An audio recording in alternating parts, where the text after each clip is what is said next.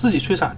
如果你已经到了预产期，但看起来一点临产症状都没有，该怎么办？是否应该继续等待自然分娩？不管还要等待等要等多长时间，或者应该自己动手采取一些催产的技巧？采取什么样的技巧有效呢？虽然有大量的自然的方法可以帮助你催产，但其实并没有得到理足够的理论支撑支持证明其有效。的确有人成功了，但无法确定究竟是这些。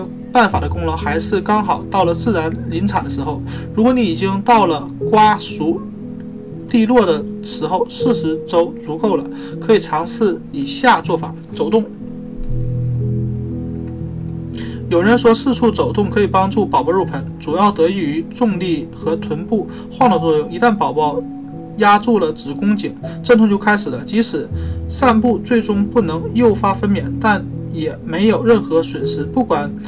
孕期什么时候开始散步都有利于塑造最佳的体格，为分娩做好准备。性生活，你现在的体型就像一头小河马，还但还是可以把自己搬到床上和丈夫享受性爱，以娱乐的方式做点正事。但有研究发现，在条件成熟的情况下，精液可以刺激。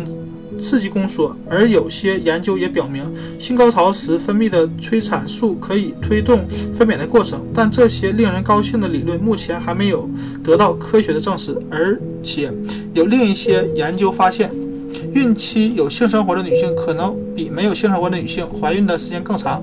如果你就是想做爱，或打算尝试一些方法，那就试试吧。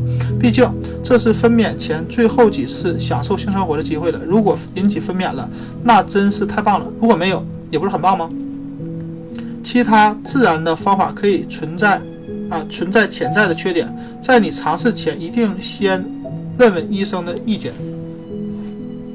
刺激乳头，喜欢捏乳头的游戏，每天刺激乳头几小时，可以使身体释放。天然的催产素诱发宫缩，需要注意的是，刺激乳头几小时可能引起疼痛、强烈而漫长的宫缩，所以，除非医生建议你用这种方法模拟临产进程，否则你和伴侣在采取行动前一定要三思。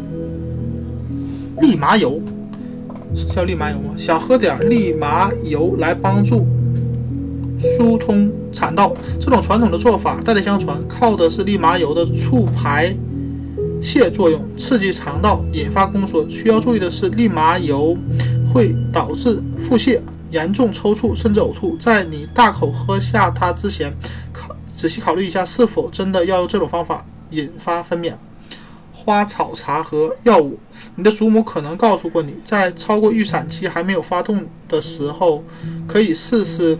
覆盆子叶、黑生麻和月见草，一些研究表明，这些药物用植物有助于诱发或加快宫缩。你可以咨询医生，看是否可以用这些药草及如何使用，并且只能在足月后使用。